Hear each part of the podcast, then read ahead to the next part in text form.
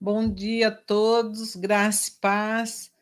Estamos nesta manhã, podendo aqui nesse tempo tão precioso, nós estamos aqui para glorificar o nome do Senhor. É isso que nós temos no nosso coração. Agradecer ao Senhor, porque Ele tem sido muito bom para conosco.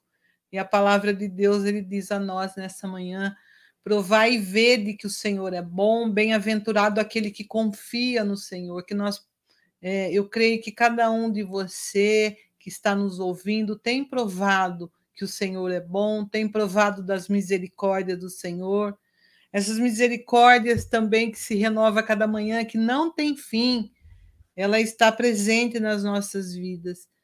E aproveitando esse momento que nós vamos iniciar essa semana com o nosso estudo, nós estamos ali estudando sobre o fruto do Espírito eu gostaria que você é, estivesse chamando, é, mandando um recadinho para suas amigas, seus amigos, seus familiares, convidando para fazer parte desta jornada, desse estudo, aonde nós estamos aprendendo é, junto com vocês. Tudo aquilo que tem na palavra de Deus, a gente costuma dizer que a palavra do Senhor ela é um tesouro escondido, e nós precisamos estar é, descobrindo esse tesouro, é um tesouro maravilhoso, caminhando todo dia um pouquinho na palavra, conhecendo, entrando em contato com a palavra, intimidade com o Senhor Jesus.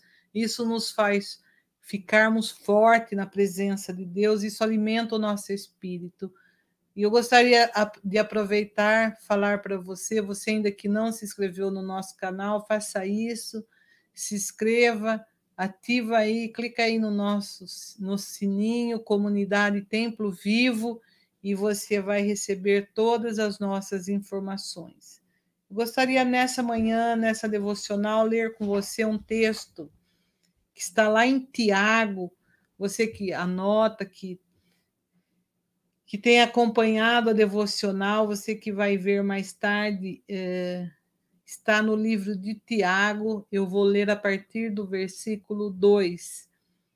Tiago aqui fala acerca das provações, das tentações, ele diz assim: Meus irmãos, versículo 2, Tiago 1, 2. Meus irmãos, tem de grande gozo quando cairdes em várias tentações, sabendo que a prova da vossa fé produz a paciência. Tenha, porém, a paciência, a sua obra perfeita, para que sejais perfeito e completo, sem faltar em alguma coisa. E se algum de vós tem falta de sabedoria, peça a Deus que a todos dá liberalmente, não lança, não lança em rosto a ser lhe dada. Peça, porém, com fé, não duvidando, porque o que duvida é semelhante à onda do mar que é levada pelo vento e lançada de uma para outra parte. É, eu gostaria de, de, deixar aqui nessa manhã para nossa meditação esse versículo que diz assim: ó, e se algum de vós tem falta de sabedoria, peça ao Senhor que no mesmo instante ele dá e não lança o rosto a ser dado. E ele fala assim, ó, peça, porém, com fé, não duvide, porque o, o que duvida é semelhante à onda do mar que é levada pelo vento e lançada de um lado para outro. O Senhor quer falar conosco nesta manhã a respeito de nós não ah, deixarmos espaço no nosso coração para dúvida, porque nós sabemos que o Senhor ele não eh, ele não não não falta para conosco, ele não tarda a sua promessa, ele fala que, ainda que alguns tenha por tardia a promessa dele, ele não, ele não chega atrasado, ele não, não entra, ele não chega tarde naquilo que ele tem para falar conosco, ele sempre chega na hora certa. Mas o que ele pede para nós nessa manhã é que nós não venhamos a, a dar espaço no nosso coração para a dúvida, que nós venhamos a crer acreditar em tudo aquilo que ele tem, que ele deixou para nós escrito pelo Espírito Santo, inspirado pelo Espírito Santo na palavra dele, que nós possamos crer no Senhor Jesus e não duvidar das promessas dele. Eu convido você nessa manhã para dar sequência ao nosso, nosso estudo, então. Eu chamo o Bruno, que é o nosso convidado. Bom dia, Bruno. Bom dia, pastora. Paz do Senhor. Paz, tudo bem? Graças a Deus. Tudo bem. Aí, como está o coração? Sem ah. dúvidas, com dúvidas? Não, não, não posso ter, não podemos ter o coração com, sem, com dúvidas, né? Nós precisamos ser pessoas que é, são persistentes e crer, né? O Senhor fala, é muito interessante, né? Porque ele fala aí, né? Continuação, não pense que tal homem que tem muita dúvida vai receber alguma coisa da parte de Deus, né? Porque uhum. não vai receber, não tem condições de, de receber da parte de Deus aquele que duvida, porque Deus não trabalha com aquele que duvida, né? Deus trabalha com aquele que crê, né? Independente da uh, até mesmo da religião da pessoa. Se a pessoa ela crê, tudo é possível ao que crê, porque Deus é Deus que trabalha desta forma, né? É lindo, né? Ele fala: se você crer, você vai ver a glória de Deus. Então, nós estamos aqui, ó, acreditando, crendo nas promessas, caminhando nessa certeza que Aleluia. Deus não falha, Deus, Deus ele não falha, ele é o provedor. E sempre Aleluia. chega na hora certa. Amém. Nós Amém. cremos dessa forma, né? Que o Senhor realmente chega, não chega atrasado, né? Ele chega no tempo certo. E talvez você que está nos assistindo agora de manhã, você chegou no tempo certo, no tempo do Senhor, não é, pastora? Isso. Né? E então, o que o Senhor tem para nós é uma palavra nesta manhã, aqui na cidade de Santa Bárbara, não sei qual da região da parte do mundo que você está nos assistindo, mas agora são nove e sete da manhã, numa, numa terça-feira, e, e, e é, para mim é maravilhoso porque está chovendo, né? É, semana passada, na terça-feira, estava orando com alguns alunos do, do Instituto de Formação Cristã, do IFC, e nós estávamos exatamente orando para que Deus enviasse chuva sobre a terra, e Deus respondeu a nossa oração. Olha só Amém. que tremendo, né? Porque essa chuva é maravilhosa, né? Você gosta de dias assim, pastor? Eu gosto. Está chovendo aqui também na, na onde eu estou, no meu bairro. Eu, eu posso ouvir as, a chuva e Deus ele sempre fala que essa chuva é para regar a terra. Então ela está regando a terra aí fora, que é para é para a terra dar os frutos, Isso. mas também está regando a terra do nosso coração para que nós venhamos dar fruto. Olha que Amém. interessante. Frutos Exatamente lá fora que rega a terra. E, e, rega a terra do nosso coração com a palavra para darmos fruto. Amém. Olha que lindo. Muito bem, pastor. Fazendo esse link, né? É. Nós vamos dar a continuidade aí da, do, do estudo que nós estamos tendo, que é, o, e principalmente, né, hoje nós continuaremos a falar sobre o amor. Aí você pode ver, né, sobre o fruto do Espírito, e o fruto do, do Espírito aí é o amor. E quantas vezes, né, uh, nós não estamos aqui com pressa para terminar o estudo. Nós precisamos degustar a palavra do Senhor, porque ela é profunda, ela é poderosa, né, pastora? E na nossa igreja tem café no bule, né? Tem mesmo, tem bastante café no bule. E outra, a gente só pode oferecer para outro aquilo que a gente tem. Exatamente. vai dar para outro aquilo que a gente não tem. Por isso eu preciso ter para depois dar. Oferecer isso para que dar. fala que bem-aventurado é dar do que receber. Isso. Então nós vamos aqui estudando, né? Por isso assim, né? Você que está nos assistindo, compartilha com mais 10 pessoas aí, compartilhe com vários dos seus amigos, né, pastora? Vai isso. compartilhando, vai curtindo, né? E, e também vai escrevendo aqui, né, embaixo, é, a sua, a sua, o seu pedido de oração também, você, enfim, né? E cremos que o Senhor está nos dando a graça para nós estarmos estudando aqui esse, esse tema que é tão poderoso, que é tão profundo, que é tão maravilhoso, que é o fruto do Espírito. Então, nós vamos continuar aqui a falar sobre o amor, né? Nós demos início na sexta-feira passada a respeito do amor, né? Então vamos lá. Nós estamos acampados aqui nas características do, do espírito, né, do fruto do Espírito, em Gálatas capítulo 5, do verso 22 ao 23. A pastora pode ler para nós?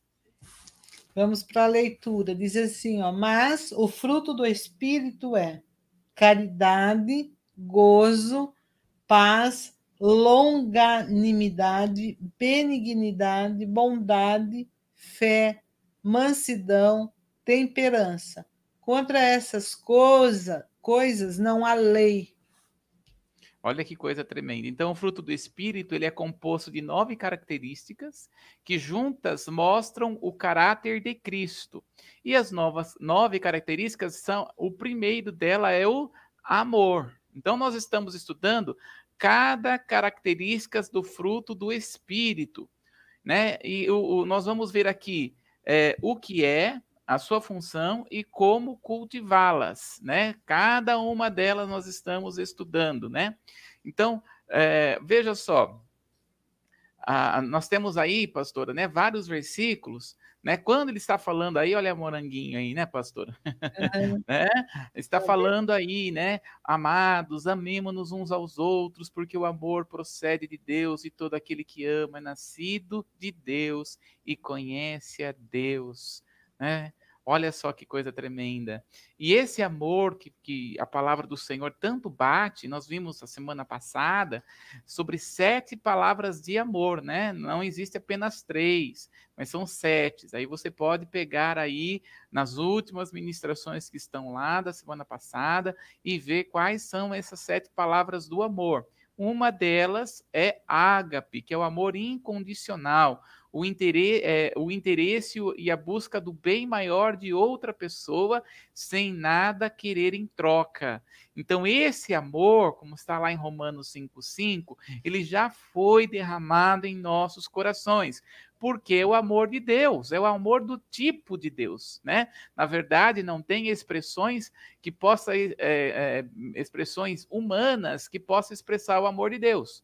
Por isso que João vai começar a dizer, né? Porque Deus amou o mundo de tal maneira, né? Então o Senhor me amou, o Senhor me ama, o Senhor te ama, o Senhor nos ama de tal maneira que é inexplicável esse amor por nossas vidas, a ponto de que todo aquele que nele crê não pereça, mas tenha a vida eterna. Não é maravilhoso isso, pastora? Nós sabemos o amor do Senhor. É maravilhoso esse amor que nos constrange. Quanto mais a gente vai entendendo a respeito deste amor do Senhor que lança fora todo medo, o amor do Senhor por nós nos constrange. A gente fica é. até assim pasmo de quando a gente começa a estudar a respeito do amor que Deus tem sobre as nossas vidas. É maravilhoso. E a, e a pessoa, e nós, a, ele fala que quando a gente vai até ele, jamais ele nos lança fora. Por quê? Porque a essência do Senhor é o amor. Ele nos chama para ir até Ele. E Ele não nos lança fora, Ele não nos tira é, fora. Olha que lindo. A, a, as pessoas humanas, o ser humano, eles tiram as pessoas, talvez, daquele grupo que está fazendo parte, não é aceito. Muitas vezes, se não falar a mesma língua, não é aceito, é rejeitado. Mas Deus é o contrário, ele não faz acepção de pessoas, e aquele que vai até ele, ele não lança fora, ele quer, pelo contrário, ele quer. Uh, nos, ele quer que nós venhamos a estar muito perto, próximo dele. Ele, ele nos aceita da forma que a gente é. Ele fala: venha como estás. A gente vai do jeitinho que está. Às vezes a pessoa, a gente conversa, Bruno, a pessoa fala assim: ah, mas eu preciso primeiro parar, largar o vício de fumar, beber. Primeiro eu preciso é, tantas coisas deixando, deixar para depois ir. E ao contrário, Jesus fala: venha como estás. Uhum. É do e jeito ele vai transformando, tá, né? Ele vai, ele aceita do jeitinho que você tá. Ele aceita você, é, talvez com vícios, é, do jeitinho que você está achando que você está errado, que você não é digno de aproximar do Senhor Jesus, mas ele fala: não, venha como estás. Depois a gente vai aproximando dele, a gente vai, Ele mesmo vai fazendo a obra do nosso coração e, nós, e a gente vai vendo tudo aquilo que está em nós que não agrada ao Senhor, a gente mesmo vai chegando à conclusão que isso não não, não nos pertence mais, faz uhum. parte da velha da velha criatura. Isso. Isso é, é tremendo, lindo. né? Porque o amor de Deus, ele trabalha de dentro para fora, não é? O amor de Deus, ele vai transformando a nossa vida de uma maneira que é incalculável esse amor de Deus sobre uhum. nós, né? Então por isso que não há uma explicação. O amor, o amor de Deus não existe explicação. O amor de Deus é para ser vivido, né? Então nós vivemos debaixo desse amor. Nós experimentamos esse amor e esse amor nos faz sermos transformados de glória em glória até sermos a imagem de Cristo. Nós somos transformados. A glória de Deus vai, a, o amor de Deus vai nos transformando até sermos igual a Ele. Ter o fruto, ter, é, é expressar esse fruto do Senhor sobre as nossas vidas, né? E aí, dentro desse amor, né, nós precisamos entender a função do amor. Né? A função é os benefícios desse amor em nós. Olha lá, 1 de João 4,18. Você já falou o versículo? Mas vamos retomar aqui, né? 1 de João, capítulo 4, no verso 18. Né? Nós estamos aqui só repassando algumas coisas aqui para tomar aqui o início, de onde nós é, é, paramos na, ter, na sexta-feira, né? Na última uhum. ministração. 1 de João, capítulo 4, no verso 18. Na caridade não há temor, antes a perfeita caridade lança fora o temor, porque o temor tem consigo a pena, e o que teme não é perfeito em caridade. Olha só que coisa tremenda, olha só. O que teme não é perfeito em caridade. Não consegue fazer o bem para o próximo o que teme não consegue fazer o bem para a pessoa que está do, que está do lado, né? Mas a pessoa que, que tem o amor, bem o que você falou, pastora, nós só podemos dar aquilo que temos, né? uhum. né? Então, se nós recebemos o amor de Deus, é verdadeiramente que nós vamos conseguir passar esse amor. Então, passar uma vida sem medo é ter uma vida saudável. Vamos dar aqui ó, onde o medo teve a origem. O medo teve a origem no pecado. Lá em Gênesis capítulo 3, no verso 9 e 10. Pode ler para nós, pastora? Gênesis capítulo 3, no verso 9 e no verso 10. Né? Aonde o medo teve. Porque veja, Deus não quer que o homem tenha medo mas o medo tem a sua origem, e a sua origem está lá depois que o homem comeu do fruto do conhecimento do bem e do mal. E olha lá o que vai acontecer. Pode ler para nós, pastora. Gênesis, e chamou, e chamou o Senhor Deus a Adão e disse-lhe: Onde estás? E ele disse: Ouvi a tua voz soar no jardim e temi, porque estava nu e escondi-me. Olha só, então o medo, né, é, traz problemas físicos, emocionais, gera enfermidades para a morte, ele próprio pode até matar. Então, o único meio pelo qual nós somos livres do medo é através de um processo de Deus. Ou seja, quanto maior, maior meu amor por Deus, menos medo eu terei. Então, é, por qual é a origem do medo? Pelo fato do homem se afastar de Deus. Porque se Deus é por nós, quem será contra nós? Se o Senhor está conosco, a quem nós iremos temer? É muito interessante a palavra do Senhor, porque é uma das palavras que mais nós temos na Bíblia. Pelo menos 366 vezes, Deus vai dizer ao homem: não temas, não temas, né? Por exemplo, quando ele vai chamar a, Josu, a, Jos, a, a, Josué, né? Ele vai dizer: Josué, não temas, eu sou contigo, não te assombres né? Não desvie nem para a direita e nem para a esquerda, eu sou o Senhor teu Deus. Então ele vai dizer ali várias vezes: não temas. O Senhor então diz para nós: não temas. Nós não precisamos temer. Agora, é, o medo é um processo, e por isso que nós temos que entender aqui o que é o medo, né? Hum. Por quê? De acordo com a psicologia, a, a, a, o medo é um estado afetivo suscitado pela consciência do perigo, ou que, ao contrário, suscita essa consciência. Quando nós dizemos o, o, a respeito dessa consciência, medo, por exemplo, de, ser de se sentir ameaçado, ou um, um, medo bom, vamos dizer assim, né?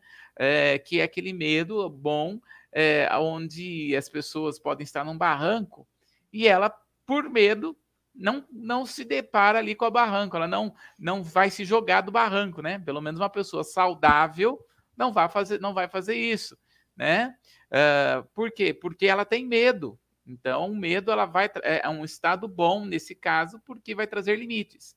Agora, existe um medo que é o temor, que é a fobia, que é uma ansiedade irracional, né? Por exemplo, uh, tem pessoas que têm fobia de tomar injeções. É. Não é? É, é um, uma mesmo. fobia. É. Então, esse tipo de medo não é bom. E, é, e outras coisas, né? O medo até mesmo paralisa. Então, nós, come... nós dissemos a semana passada sobre três, seis tipos de medo. Né? Nós falamos sobre o medo da pobreza, o medo da crítica, o medo da rejeição, o medo da doença, o medo da perda e o medo da morte. Nós já falamos ali sobre o medo da pobreza, crítica, rejeição e doença.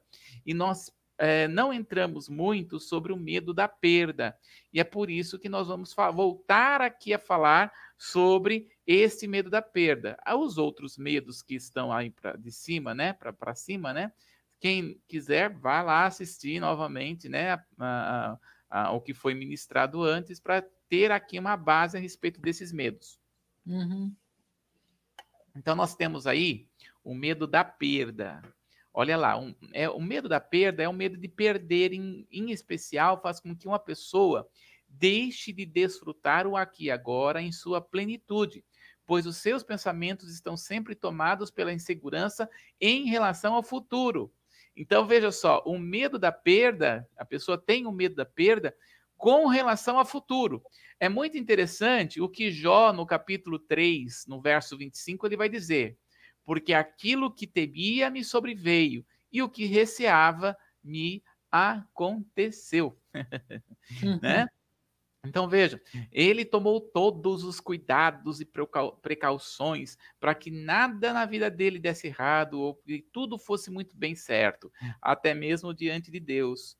Mas ele fazia todas estas coisas não por temor ao Senhor. Ele fazia, levava oferta, ele é, ia na, nos cultos, ele entregava os dízimos, não por temor, mas por medo. E o medo é o chamariz para as coisas terríveis. Eu costumo, costumamos dizer, né? O medo da perda acelera a perda. Olha hum, só que coisa, pastor. É. né? Então, nós que, eu quero fazer uma pergunta para as pessoas que estão aqui conosco nesta manhã, que está nos assistindo, não sei que hora você está assisti nos assistindo nesse momento. Você tem medo de perder o quê? Por que você tem medo? Qual a razão de você ter medo de perder? Seja de perder o seu status, de perder a sua posição. E é muito interessante, pastora, que a nossa vida é, é feita de escolhas, né? A palavra do Senhor em Deuteronômio, Jesus, é, Jesus, Deus vai falar assim para o povo, né? Eis que coloco diante de ti a vida e a morte, a bênção e a maldição. Escolhe, porém, a vida. Né? Deus até dá uma dica ali, olha, escolhe, porém, a vida, ou seja, escolhe o melhor. Mas toda nossa escolha envolve um certo tipo de perda. Eu lembro é, Jô Soares, né? Lembra do Jô Soares, pastor? Né? da televisão, né? O gordo lá. E ele tinha, ele tinha um filho que era tinha um síndrome de Down. E o Jô Soares chegou com o filho, levou o filho numa livraria e deu para o filho dois livros assim, né? Colocou diante do filho dois livros. E ele falou assim: "Filho, eu não lembro o nome dele agora, mas ele vai dizer assim para o filho: escolhe um dos dois livros.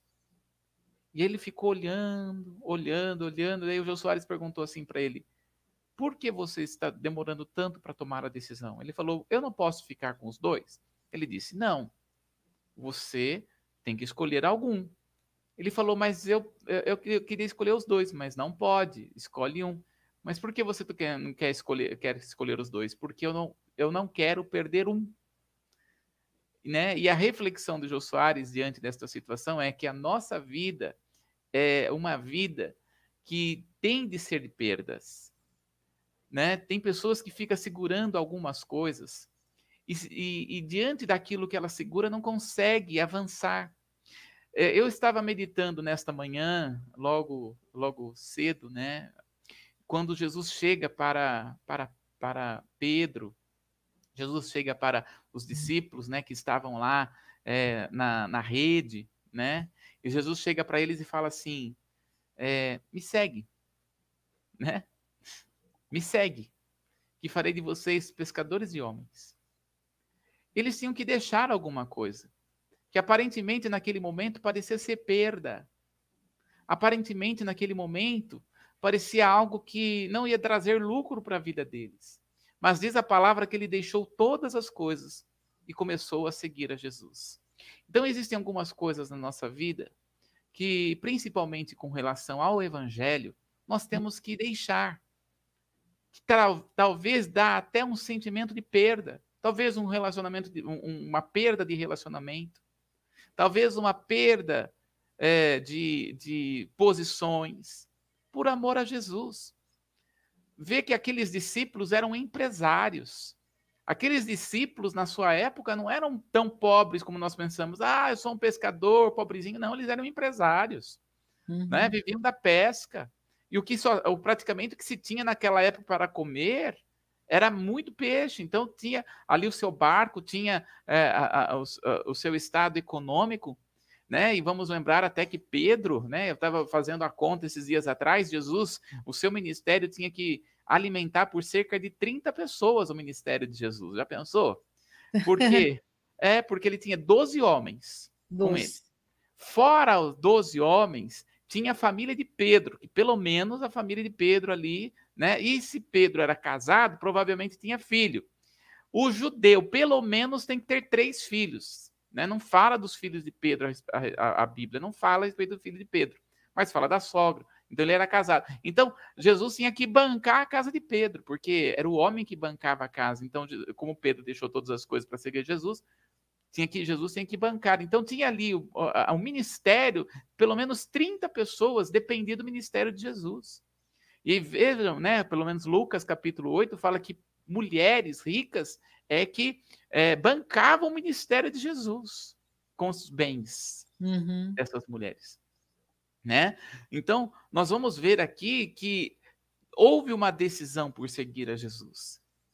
Muitas vezes na nossa vida, não só o fato de seguir a Jesus, nós temos que deixar, e parece ser perda naquele momento, mas principalmente as nossas vidas. Talvez um, algo do emprego, aquele que quer ser, deixar de ser empregado para ser empresário, para começar algo novo, você tem que deixar. Tem pessoas que, para começar algo novo, tem que deixar de escutar pessoas com palavras ruins. É uma perda, uhum. né? Tem pessoas que não conseguem deixar algum, algumas pessoas, de ouvir algumas pessoas, para avançar. E ela fica naquele mesmo, naquela mesma inércia, por quê? Porque tem medo. Ah, porque é meu parente. Ah, porque é, é, é uma pessoa que eu gosto. E o evangelho, as nossas vidas, tem de ser uma vida de perda. Só que Jesus fala que quem perder a sua vida, na verdade, por amor a Ele, vai ganhar. Olha só, pastor, que coisa é, tremenda. É. Aliás, ah, com Jesus não perde nada, né? É. é. Tem até um livro que uma vez eu li, é Perdendo para Ganhar. Aparentemente você acha que está perdendo, mas você não está perdendo, você está uhum. ganhando. Aquilo Exatamente. que a gente acha que perdeu é lucro. Paulo, o apóstolo Paulo chegou a essa conclusão, né? Sim. Aquilo que a gente acha que está perdendo é lucro. Para nós é lucro. Você não está perdendo, porque quando você está com Deus, você só, só tem a ganhar. Por isso Exatamente. que ele fala que, graças a Deus, ele sempre nos conduz em triunfo, em vitória, ganhando. Às vezes você acha que perdeu, mas você não perdeu. Você está ganhando. Exatamente. Mas envolve esco escolhas que aparentemente Sim. parece perda, né? Sim. Então tem pessoas que, que têm medo da perda, né? E que este medo da perda acaba acelerando a perda e faz com que a pessoa não viva o melhor de Deus. Sabe, eu tô vendo, tô lembrando aqui daquele jovem rico. Lembra? Lembra. Daquele jovem rico? E aí quando ele chega e fala assim, né?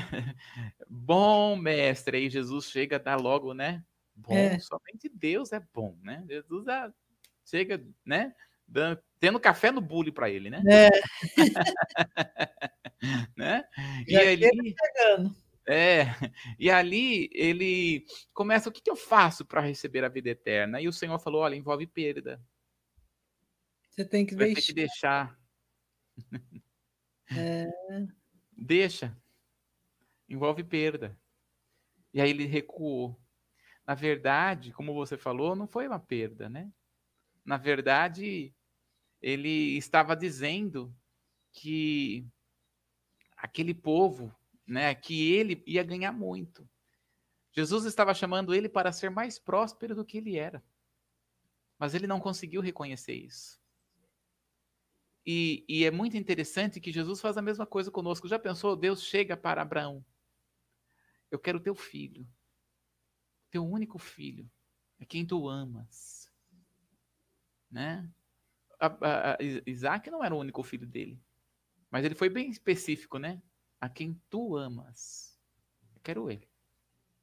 E ele podia ter pensado tantas coisas, né? Mas, Senhor, o Senhor não falou para mim que eu ia ser pai de multidão e agora eu tenho um único filho. É esse o único que eu tenho agora porque o outro foi embora, né? Foi mandado embora. É esse agora é o único que eu tenho nesse momento. Ainda o Senhor me pede. E o Senhor fala: Eu peço esse. Eu peço isso. E aí então ele vai entregar, né, para o Senhor. E todos nós conhecemos a história que o Senhor não permite. Por quê? Porque quando Deus nos pede alguma coisa, ele nunca pede para que nós venhamos verdadeiramente perder, porque com o Senhor sempre nós ganhamos.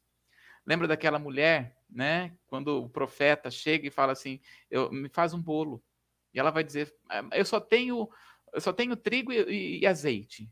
Vai lá, faz um bolo para mim, traz aqui." E o Senhor multiplicou o trigo e o azeite. Então, com Deus, envolve a primeiro momento uma perda. Né? Agora, onde está o seu coração? Se o seu coração não abrir, né, aqueles que estão nos assistindo, isso é palavra para nós, se o nosso coração não se abrir para aquilo que Deus está nos pedindo, nós não conseguiremos viver o melhor de Deus nessa terra, porque envolve escolha, envolve talvez até um certo tempo de, de, de, de sofrimento, mas certamente depois disso tudo, disso tudo passar, o Senhor nos levará a algo maior. Por isso, o medo da perda nos impede de viver o melhor de Deus. Né? Nos impede de com que, com que nós venhamos a cumprir o desejo do Senhor e, e nos impede de avançarmos no Senhor, avançarmos na vida, no ministério, no chamado.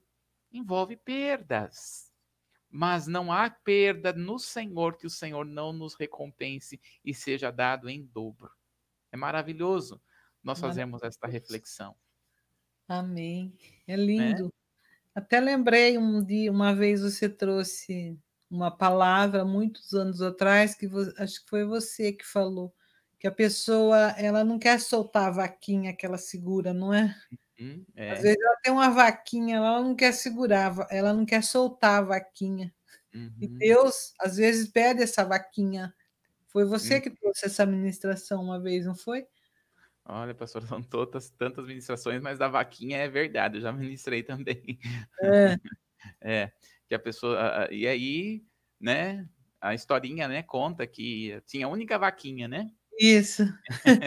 aí chegou lá, o mestre chegou lá e falou para a pessoa: vai, vai lá e derruba a vaquinha, mata a vaquinha. É. Né? E ele faz isso, e, mas eu vou destruir a única vaquinha da família. Vamos matar a única vaquinha, mas faça isso. Aí a vaquinha morreu, né? Passado algum tempo, aquele homem passou de novo com muita vergonha, passou, só que tinha uma, um casarão, porque antes era uma casinha tão pequena, tinha um casarão. E aí, quando chegou lá, né, naquele casarão, foi bater na porta porque ele pensou, acho que outra pessoa está morando aqui no lugar, né? Quando ele abre a porta, era o dono daquele mesmo lugar. E aí ele falou assim: Olha quanto tempo que você faz que você não vem aqui. Falou, pois é. Falou, nossa, como mudou todas as coisas. Ele falou, então, pois é. Depois que aquela vaquinha morreu, né? a minha vida mudou porque nós começamos a ver outras possibilidades, nós começamos a ver outras oportunidades, né? E a nossa vida mudou. Então, a vaquinha estava impedindo deles avançarem. Então, só depois da perda da vaca é que eles conseguiram prosperar. E muitas é. vezes é assim. Isso, é né? é. Está segurando a vaquinha e a vaquinha precisa sair. Exatamente. É, tá vendo? Pois é. Então tem coisas na nossa vida que precisam, nós precisamos liberar, soltar, que aparentemente parece ser perda, mas depois o Senhor vai trazer grandes, grandes conquistas, né? Uhum. Olha só, depois no medo da perda, nós temos aqui o medo da morte. Olha, medo da morte. Esse pavor é agudo em muitos, engessando o modo de viver e atrapalhando o indivíduo a aproveitar a vida, já que ela é curta. né? a, a, a, vida do ser humano é muito curta diante da eternidade. O que, que é 100 anos diante de uma eternidade que não passa nunca? O que, que é eternidade? Jamais vai ter fim. Tem fim, não tem fim, não tem fim. É um milhão, é dois milhões de anos, é três trilhões. Acaba, aliás, não tem nem número. Porque é eterno mesmo, né? Então, tem pessoas que vivem com medo da morte. Então, a, o, o, problema da morte, sabe o que é, pastora? A pessoa não sabe como que ela vai morrer, né? Isso. E se, e se é, ela, e se vai doer, né? Será que a é. morte dói? Né? É, domingo, você falou assim, ó, ninguém ficará por semente, não é, é verdade?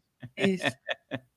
ninguém vai ficar para semente né? a não ser que Jesus nos arrebate, porque eu creio que nós somos a última geração e nós seremos arrebatados. Aleluia, Amém. não é?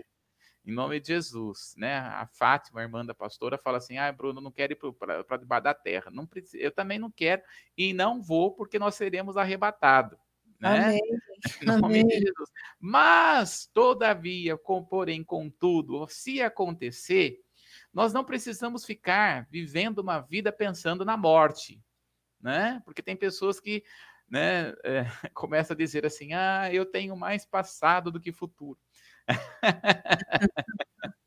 Talvez não foi isso que, quando com 75 anos, o Senhor chamou a Abraão, dizendo: sai da sua terra, da sua parentela e vai para a terra que eu vou te mostrar. 75 anos. Olha, né? O sonho nos faz viver mais alto, nos faz andar mais alto, né? Então, é, é, então por isso que nós não precisamos pe viver pensando na morte. Sonha. A palavra do Senhor diz que nos últimos dias os velhos sonharão, né? né? Então, que nós tenhamos sonhos, tanto sonhos espirituais como sonhos é, é físicos como sonhos a ser realizados, né? Em nome de Jesus. Então, se você não tem casa ainda, sonhe em ter casa. Não tem um carro bom, sonhe em ter um carro bom. Se você não tem, é, é, quer mudar de vida, sonhe com isso e verdadeiramente prossiga. Não só apenas tenha um sonho platônico, mas faça planos para você conquistar. Não é verdade, pastor? Porque tem pessoas que vivem no mundo do sonho, mas nunca conquista porque não toma posição, não é? Acha que vai cair do céu, né? Pois é. Então sonhe, vai atrás, conquiste, Isso. em nome de Jesus. Eu tenho comigo, eu viverei todos os sonhos que Deus tem para mim em nome do Senhor Jesus. Eu Amém. creio, em nome de Jesus, né? Então, olha o que nós vamos aprender com Davi em Salmo capítulo 23, no verso 4 ele vai dizer assim: mesmo que eu ande por um vale de trevas e morte, não temerei perigo algum, pois tu estás comigo, a tua vara e o teu cajado me protegem. Então nós estamos protegidos, guardados. Por que pensar na morte? Agora tem pessoas que têm um medo da morte. Olha, se Jesus não nos arrebatar, uma certeza que nós podemos ter é disso, né, pastora? A uhum. morte. No entanto, nós não precisamos ter medo. nós que somos cristãos, nós que somos filhos do Senhor, porque a palavra do Senhor vai nos, nos dizer em 1 Coríntios, capítulo 15, no verso 54 e 55 diz: Olha lá, lê para nós, pastora. Está aí na tela. e quando isto que é corruptível se revestir da incorruptibilidade, e isto que é mortal se revestir da imortalidade, então cumprir-se-á a palavra que está escrita: Tragada foi a morte na vitória. Onde está, a morte, o teu aguilhão? Onde está, ó inferno, a tua vitória? Olha só que tremendo. Tremendo. Então nós já vencemos a morte, né? Nós já vencemos a morte. O Senhor Jesus venceu a morte por nós. Então nós podemos ter a certeza de que quando fecharmos os olhos nesta terra, abriremos os olhos e veremos o Rei dos Reis e Senhor dos Senhores. Nós veremos, né? Nós já tivemos aqui um estudo sobre o, o a morte para onde vamos, né, pastora? Né? Aqui nas manhãs com Jesus, e você pode estar olhando lá, voltando lá, e, e ver que a certeza que nós temos que quando nós saímos dessa terra é que nós estaremos para todo sempre com o Senhor. A morte não tem poder não tem poder sobre nós aqui aceitamos a Jesus como nosso Senhor e Salvador. Isso é maravilhoso. Porque Amém. a morte não significa deixar de existir. Morte é apenas uma separação temporária. Né, uhum. Né, pastor? Aliás, o cristão não morre, ele só muda de, de endereço. É, ele muda de endereço. Pois é. Agora, tem pessoas que, que realmente ficam paralisadas pela morte. Talvez uma pessoa tão querida, você está, você está nos assistindo nesse momento, uma pessoa que talvez morreu de Covid, tão querido por você, tão querida por você, né? É, não, não, você não precisa ficar é, pensando que Deus é mal, né, pastor? Porque tem pessoas que pensam, ah, Deus é tão mal, tirou aquela pessoa que eu tanto amo de mim. Mas na verdade é que agora chegou o momento da pessoa crescer. Sabe, pastora, a, a morte é muito interessante que a morte ela vai trazer para as pessoas que ficam um estado de crescimento emocional. Quando nós olhamos, por exemplo, para Isaías, Isaías capítulo 6, eu falo muito dele, né? A palavra do Senhor fala em Isaías capítulo 6, verso 1: no ano em que o rei Uzias morreu, eu vi a glória do Senhor. Então, de, ou seja, quem que estava ocupando o coração de, de Isaías era o rei Uzias. Enquanto o rei Uzias não morreu, Isaías não cresceu. Uhum. Então chega um momento na vida da pessoa que a pessoa tão amada morreu, ela precisa entender que ela precisa crescer agora. Ela precisa amadurecer, ela precisa avançar, né? Então, um dos objetivos, Deus é tão tremendo que ele vai fazer da maldição uma bênção na vida do cristão. Daquela pessoa que morreu, a pessoa vai crescer, vai se desenvolver.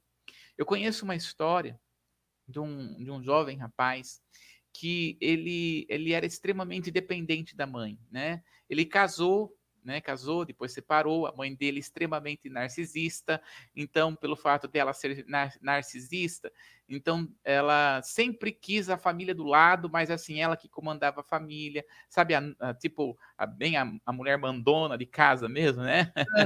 né? é, aquela que manda em tudo, então ela era bem narcisista, então assim, o filho é, não conseguia emprego, então que, que quem pagava a, a, a, pensão dos filhos era a mãe. Vivia, a mãe vivia uma, uma dificuldade, mas ela que pagava, ela que fazia, ela que fazia todas as coisas para o filho. E o filho não, não estava lá na zona de conforto. Quando a mãe morreu, os irmãos começaram a dizer: e agora, né? O que, que vai ser dele? Porque ele dependia totalmente da mãe, né? Entre todos os irmãos, ele era que mais dependia. Então, é, depois que a mãe dele morreu, Uhum. Ele teve um crescimento exponencial. Ele conseguiu um emprego novo, conseguiu se casar novamente, conseguiu ter outros filhos, conseguiu bancar os filhos que estavam ali. Um, um, prazo de dois anos, tudo aquilo que estava paralisado, ele avançou, porque ele aprendeu a crescer naquela situação. saiu do comodismo. Então, ao mesmo tempo que a morte é muito dolorosa, a morte é realmente uma coisa é, muito ruim, nós temos que aprender que a morte é o meio pelo qual nós podemos crescer. A morte é o meio pelo qual o homem deve se de, o homem, o ser humano deve se desenvolver.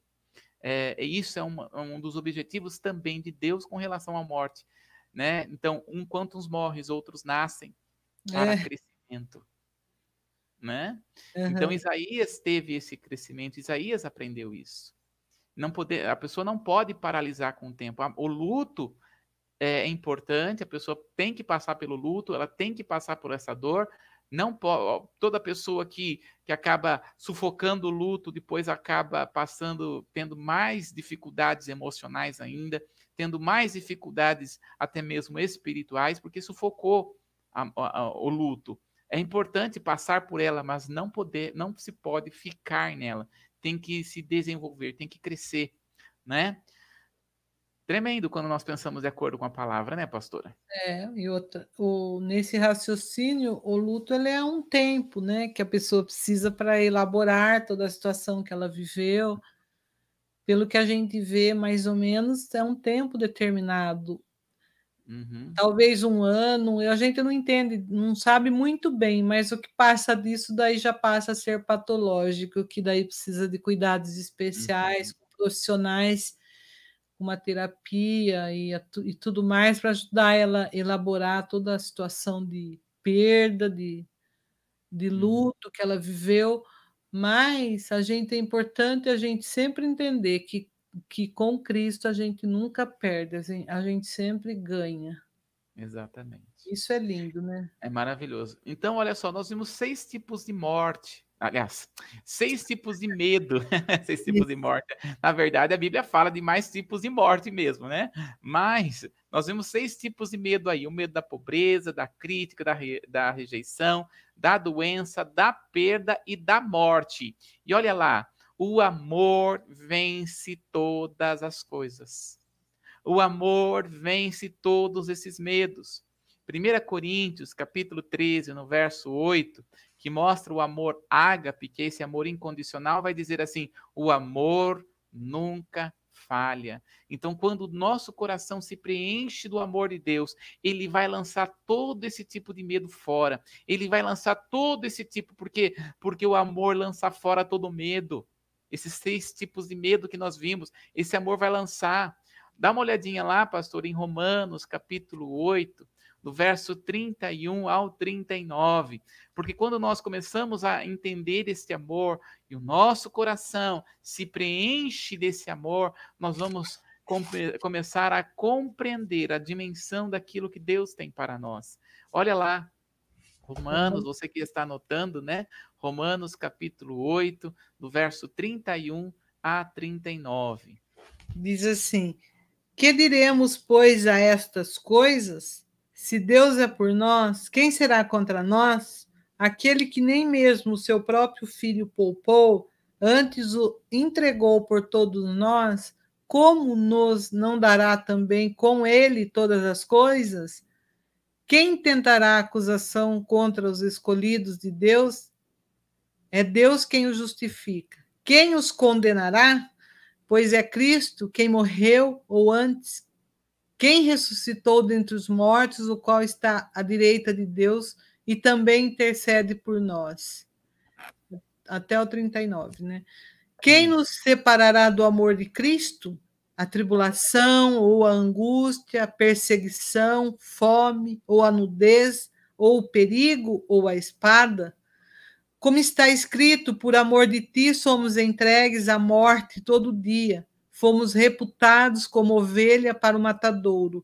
Mas em todas estas coisas somos mais do que vencedor, vencedores por aquele que nos amou, porque estou certo de que nem a morte, nem a vida, nem os anjos, nem os principados, nem a potestades, nem o presente, nem o porvir, nem a altura, nem a profundidade, nem coisa ou nem coisa alguma ou outra criatura nos poderá separar do amor de Deus que está em Cristo Jesus, nosso Senhor.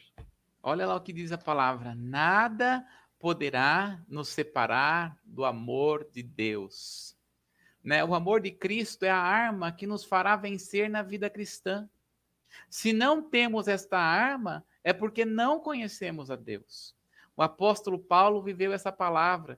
Ele sabia o que estava falando, pois ele conhecia Deus. Não é maravilhoso nós sabemos que nada nos separa? E olha, para mim, assim, ó, quando diz a palavra que nada é nada, nada pode nos separar do amor de Cristo, hoje, de Deus, a nossa vida em Cristo, nada é nada.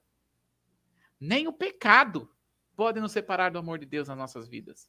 Deus não deixou de amar a pessoa porque a pessoa pecou. Olha só que imensidão do amor de Deus. Não quer dizer que Deus está aprovando a pessoa pecar, mas quer trazer ali que Deus, ele ama a pessoa incondicionalmente. Deus, ele nos, nos amarrou com cordas de amor, diz a palavra. Uhum. Não é poderoso isso, pastor? É lindo. E aí ele diz que ele ama o pecador, mas ele abomina o pecado, mas o pecador isso. ele ama. Sim. Então nada nos separará do amor de Cristo. Então talvez tem pessoas aqui que estão nos assistindo e talvez assim, né? Eu conheci uma pessoa que dizia assim: Ó oh, Deus, eu, eu sou tão pecador, tão pecador que Deus não pode me amar porque eu sou muito pecador. Acontece que é, mesmo assim, Deus, ele ama. Não é, pastora? Ama Deus, tanto. ele ama. É. E é um amor que, é, que ele não espera nada em troca. Não adianta, ah, então eu vou fazer tal coisa para Deus, eu vou orar, eu vou jejuar, eu vou ficar na igreja trancado 24 horas só para louvar a Deus, ficar louvando a Deus. E não é esse o propósito do Senhor. Na verdade, o Senhor quer que você apenas receba desse amor. E nós queremos dizer para você que está nos assistindo nesta manhã: o Senhor te ama. Jesus te ama. O Senhor tem um propósito maravilhoso na sua vida, na sua casa, na sua família. Ele te ama do jeito que você é. Não é, pastora? Isso. A nossa parte é receber esse amor, abrir o nosso coração para sermos inundados com o amor de Deus que nessa manhã nós possamos tomar esse banho de amor. É um Amém. banho que Ele quer derramar em nossas vidas nesta manhã. Um banho de amor, esse amor incondicional. Que você entre mesmo, mergulhe nesse amor e receba esse amor do Senhor. É maravilhoso. É Aleluia. Lindo. Olha Romanos, capítulo 8, no verso 28. Está aí na tela, pastora, pode ler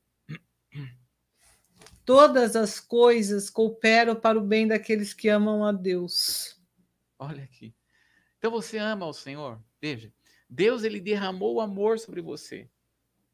Então, agora é só receber esse amor e entender que todas as coisas cooperam para você.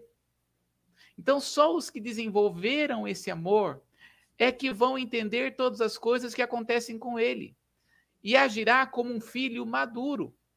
Os que não conhecem a Deus terão atitudes de revolta, de acusação, de fuga da presença de Deus, quando se passa por alguma crise.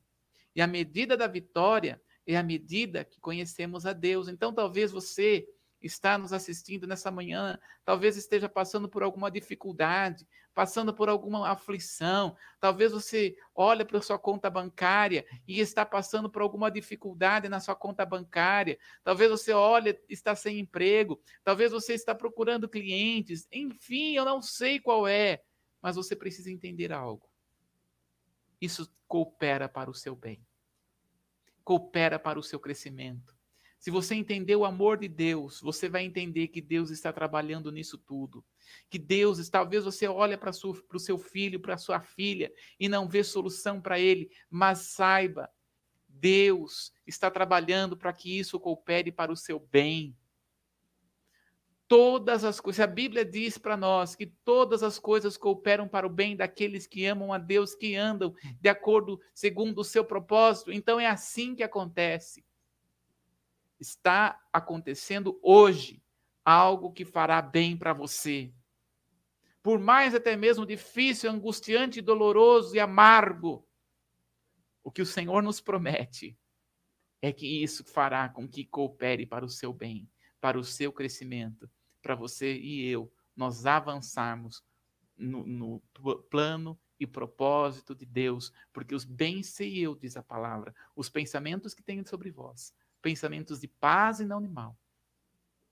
Que os caminhos do Senhor são maiores do que os teus caminhos, então a melhor coisa, pare de reclamar, pare de questionar, receba desse amor e entenda, é para o seu bem, é para o seu crescimento. Né, pastora? Amém. É assim que Deus trabalha conosco. Ele trabalha assim. E tem um, uma palavra dele muito rica para nós. Aliás, toda a palavra ela é rica. Mas ele diz assim: Sai se o meu povo Israel me ouvisse. Está lá no Salmo 81. Ai, se o meu povo Israel ele ouvisse. E daí ele termina esse salmo falando que prontamente ele nos sustentaria, ele nos sustentaria com o trigo mais fino, com mel que escorria da rocha. E é isso que Deus quer nos fazer nessa manhã. Ele quer nos sustentar com o trigo mais fino que existe e sustentar com o mel que escorre da rocha. A nossa, a nosso papel, a nossa responsabilidade é ouvirmos aquilo que Deus tem para falar para nós nessa manhã e correspondermos com esse amor, porque Ele nos ama tanto, mas tanto. E a nossa parte, qual é? É corresponder com esse amor. Nós precisamos estar cada dia mais apaixonado pelo Senhor, correspondendo nesse amor maravilhoso que Ele tem, que Ele tem e sente por nós. Isso é lindo. Maravilhoso. Glória a Deus, pastora. É isso que Deus tem para nós, em nome de Jesus. E nós queremos esse trigo Amém. mais fino, nós queremos esse mel que escorre da rocha. Porque a gente sabe que isso traz vigor físico, saúde emocional e física, traz cura, traz tudo aquilo que nós precisamos para estarmos aqui é, vencendo as dificuldades, os desafios, mas ele sempre nos prepara para a guerra, porque o nosso general é Cristo. Aleluia, glória a Deus. Amém.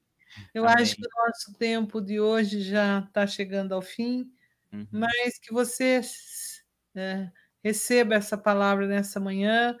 Nós desejamos que você tenha um ótimo dia na presença do Senhor, Amém. que Ele ajude você, que Ele seja o seu auxílio em todas as decisões, peça ajuda para Ele, o Espírito Santo, e Ele não deixa de ser o nosso conselheiro, o nosso Deus forte, Ele é o nosso príncipe da paz, Ele é o Deus que está conosco todos os dias até a consumação do século.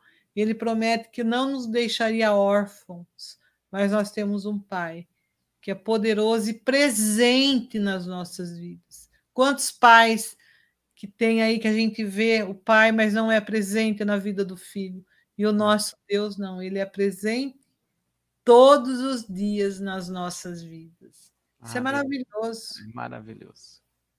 Bruno, que Deus te abençoe, amém, guarde, amém, obrigado é, pela presença sua aqui conosco. E nós amém. voltaremos ao estudo, então, na próxima quarta-feira. Amanhã a gente tem um tema que é. Amanhã é quarta, né? A gente Isso. tem um tema livre.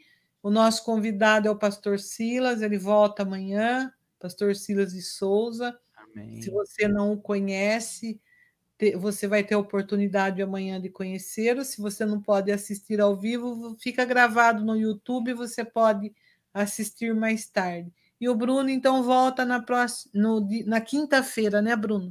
Isso. Continuaremos a falar sobre o amor. Não o terminamos amor, ainda. Não terminamos, porque é extenso.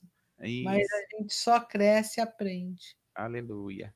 Aproveite então, você aí escreve aí no nosso canal Comunidade Templo Vivo, clica aí no sininho para você receber todas as nossas notificações. Se inscreva então, você tem essa oportunidade de fazer isso em nome de Jesus. Deus abençoe um dia glorioso na presença de Deus. Tchau, Bruno. Tchau, Tchau Deus abençoe. Até amanhã. Amém. Amém.